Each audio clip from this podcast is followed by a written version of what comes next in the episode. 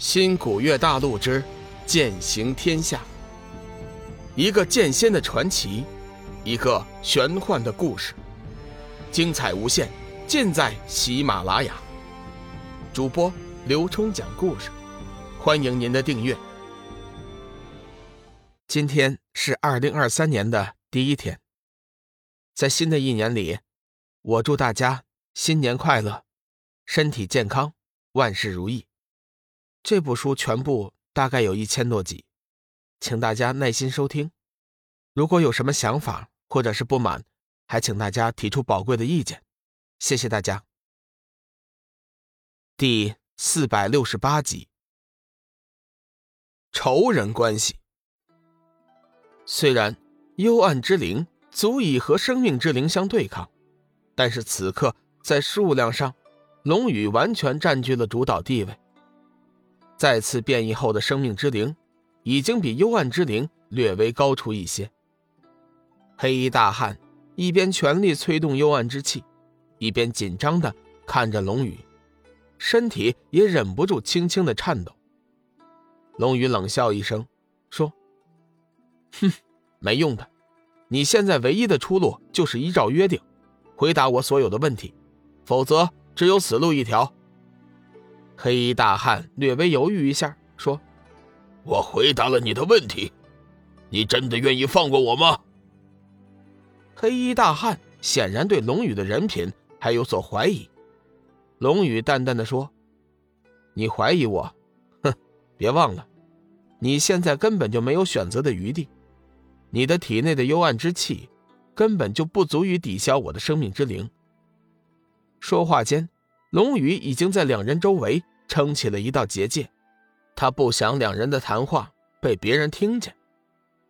那你先帮我减轻一点痛苦，否则用不了多久，我就会被挂掉。黑衣大汉料定龙宇要从这里得到一些资料，断定他不会眼看着自己挂掉。龙宇微微一笑，伸手召回了正在大汉体内肆虐的生命之灵。大汉顿感体内一阵轻松，心中大喜，思量着如何逃走。就在这时，龙宇突然扬手弹出几道绿色光线，将他全身束缚。说实话，我根本信不过你的人品。为了保险起见，我还是将你束缚。如果你想逃走，或者是不老实回答我的问题，只能说明你并不在乎自己的生死。说着。在龙宇的指挥下，那几道生命之灵凝聚成的绿色光线开始慢慢的收缩。黑衣大汉顿感一阵剧烈的疼痛，上仙饶命！上仙饶命啊！邪光一定知无不言，言无不尽。你问什么，我答什么。求求你，求求你，先松来一点，先松来一点，我快疼死了。疼痛对于邪光这类人来说，早就成为了一个遥远的记忆。但是在生命之灵的作用下，他还是感受到了剧烈的刺骨的疼痛。龙宇闻听，这才知道了这黑暗生物名字叫邪光。他略一抬手，放松了一些，冷声道：“先说说你的来历。”邪光吃够了苦头，不得怠慢，急忙说：“回上仙的话，邪光来自黑暗之渊，极地深渊。”龙宇听得有点糊涂。什么意思？邪光眼见龙宇脸色不悦，害得额头直冒冷汗，急忙解释：“回回上仙的话，黑暗之渊是一个被神诅咒的黑暗世界，邪光就是从那里出来的。”龙宇冷喝一声：“挑重要的话说，别说那些没用的。我自然知道你是黑暗之渊的。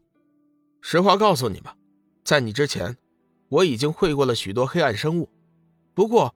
我感觉你和他们不同，尤其是你身上的幽暗之气。如果我没有猜错的话，你身上的幽暗之气似乎是与生俱来的。邪光微微一惊，没想到眼前的男子对黑暗之渊的情况如此了解，急忙说：“回禀上仙，你说的不错，我们极地深渊一族确实是刚从出生，体内就带着一丝幽暗之气的。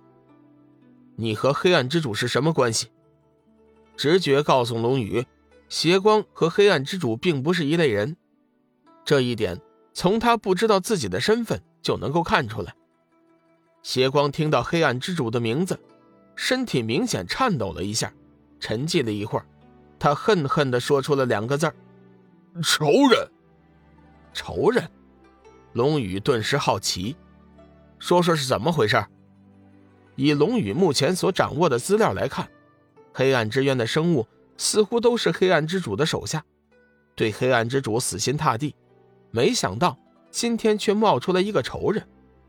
邪光微微抬头，看着龙宇，悠悠地说：“黑暗之渊原本是我们深渊一族的乐土，那时候还没有所谓的黑暗之主。”我们的族人在幽暗之光的照耀下，过着平静祥和的日子，直到有一天，上古大神将那失败品垃圾丢进来，我们的平静生活从此便消失不见了。龙宇急忙问道：“你说的失败品和垃圾是怎么回事？你指的是黑暗之主和黑暗魔帅他们吧？”邪光点了点头，说：“不错，正是他们。”上古时代，几位大神开辟出这片宇宙之后，联手创造生命。第一次因为没有经验，他们创造出的生命有着很多的缺点。后来有一位大神提议，将那些失败品毁灭，继续重造。但是另有大神反对，不忍心看着自己刚刚创造出来的生命被毁灭。最后，几位大神商议了一下，就把他们。丢在了黑暗之渊，并且设置了结界，开启了诅咒，叫他们永远也无法走出黑暗之渊。那些人进入黑暗之渊之后，心中充满着对上古大神的不满和怨恨，一直希望着破开他们的结界和诅咒，走出黑暗之渊，毁灭上古大神，重新锻造出生命。我不得不佩服那些垃圾的精神。他们凭借着顽强的精神和强悍的肉体，渐渐地适应了黑暗之渊的环境。之后，他们不断地想出各种各样的办法，冲破大神的结界。我亲眼看到他们一个个高喊着口号，前仆后继地冲进结界，化为灰烬。但是，他们依旧没有停止。他们是一群疯子。终于有一天，他们中的头领发现了深埋在极地深渊的幽暗之灵。幽暗之灵的力量叫他们疯狂，他们似乎看到了希望。他们中的头领成功的得到了幽暗之灵的认可。那时候，我们深渊一族的末日也就来临了。说到这里，邪光的眸子中流出了泪水。龙宇微微一惊，没想到被世人视为洪水猛兽的黑暗生物也会流下眼泪。说下去，我需要知道实情。龙宇催促道：“邪光伸手擦去眼角的泪水，似乎不太情愿回忆以前那些伤心的事情。但是如今性命在别人手里，也由不得他不说。事实上，他并不怕死，每一个深渊族人都不怕死。但是他如果此刻就死了，族人的仇恨就没法报了。还有那个几乎为自己付出了生命的女人，他还等着他的英雄。”脚踏七彩云彩，前去营救他。亲爱的听友，大家好，我的新专辑《彩山鬼事》已经上架了，是一本恐怖悬疑的书，请大家有空去听一下。希望大家呢能够点赞、订阅、评论，谢谢大家。如果手里有月票的，也可以呢投上你们宝贵的一票。